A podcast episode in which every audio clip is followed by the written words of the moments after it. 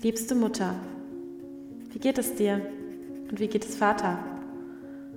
Ich hoffe, er hat sich erholt und ist wieder wohlauf. Ich schreibe dir, um meine Gedanken mit jemandem zu teilen, weil hier weiß ich nicht, wem ich trauen kann. Ihr wart alle so stolz, als ich diese Anstellung im Hause Dupont bekommen habe. Zunächst war ich auch sehr dankbar dafür und freute mich auf diese Arbeit. Die Familie ist auch nach wie vor sehr freundlich zu mir. Und auch die Bezahlung ist großzügig.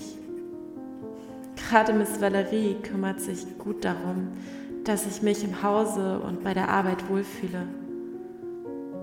Aber so langsam macht sich ein ungutes Gefühl in mir breit. Irgendwas geht hier vor sich. Ich weiß nicht, ob es gut ist, das niederzuschreiben, und ich möchte auch nicht schlecht über meine Herrschaften reden, aber ich kann es nicht mehr für mich behalten. Die Grenzen zwischen richtig und falsch verschwimmen und ich weiß nicht, wie ich damit umgehen soll.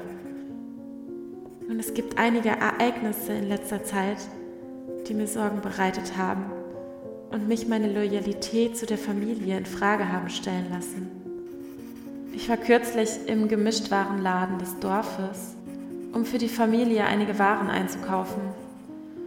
Doch leider war der Besitzer nicht bereit, mir etwas für die Familie Dupont zu verkaufen und sagte mir, meine Herrschaften wüssten schon warum. Ach, Mutter, du wirst nicht glauben, was dann geschah. Keine drei Tage später war sein Geschäft geschlossen und hat auch seitdem nicht wieder geöffnet. Ich traue mich kaum, es niederzuschreien. Aber ich glaube, da gibt es eine Verbindung. Du würdest jetzt sicher sagen, meine liebste Annie, du siehst nur wieder Gespenster. Das war sicher ein reiner Zufall. Du und deine verrückten Vorstellungen. Und wahrscheinlich hätte ich dir recht gegeben, wenn da nicht noch etwas anderes gewesen wäre. Denn es gab einen weiteren Vorfall, der mich seit Tagen beschäftigt und dieses Gefühl bestärkt hat. Letzten Dienstag war Monsieur David, wie er das häufig zu tun pflegt, noch lange außer Haus. Des Nachts gab es lautes Geschrei vor dem Haus, so dass ich aufwachte und ans Fenster ging, um zu sehen, was draußen geschah. Und dort stand Old Joe der direkte Nachbar der Familie Dupont, und hielt Monsieur David am Kragen. Er beschwerte sich lauthals über sein Verhalten und den maßlosen Alkoholkonsum. Ich bin mir nicht sicher, aber ich glaube gesehen zu haben, dass der Monsieur aus der Nase blutete. Es dauerte nicht lange, da standen auch Madame Jolie und ein paar andere aus der Familie Dupont vor dem Haus. Ich konnte nichts genaueres verstehen, aber es wurden einige unfreundliche Worte gewechselt.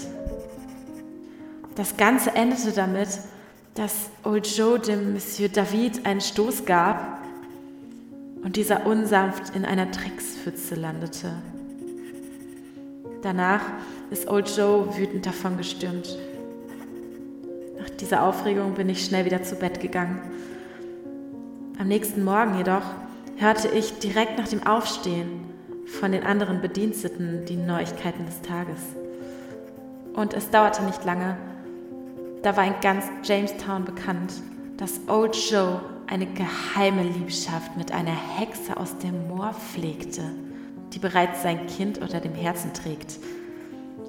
Sein Ruf ist auf ewig zerstört, seine Frau hat ihn rausgeschmissen und alle seine Geschäftspartner haben ihre Geschäfte mit ihm eingestellt und ihm zu verstehen gegeben, dass er sich nie wieder blicken lassen soll. Gerüchten zufolge ist er danach ins Moor gegangen. Und jetzt sitze ich hier und empfinde Mitleid mit Old Joe. Trotz seiner Fehltritte hat er das nicht verdient, vom Händler ganz zu schweigen. Ich bekomme immer mehr den Eindruck, dass einige Mitglieder dieser Familie zu gewalttätigem Verhalten neigen. Nun, wo ich über meine Zeit im Haus nachdenke, fällt mir wieder dieser Vorfall ein. Monsieur Reginald bat mich, sein Hemd zu reinigen und drückte mir ein Bündel Geldscheine in die Hand mit den Worten, bitte diesmal besonders gründlich und stell keine Fragen. Als ich dann das Hemd zum Waschen in der Wanne ausbreitete, kamen dunkelrote Flecken zum Vorschein, die sich von den üblichen Weinflecken unterschieden. Ich mache mir wirklich Sorgen und ich weiß nicht, wie ich die Arbeit in diesem Haus mit meinem Gewissen vereinbaren kann. Natürlich weiß ich, dass wir das Geld dringend benötigen. Doch hoffe ich auf deinen guten Rat und dein Verständnis, wie auch immer ich mich entscheiden werde. Unser nächstes Wiedersehen kann ich kaum erwarten. Bitte grüß Vater von mir. Deine dich liebende Anne.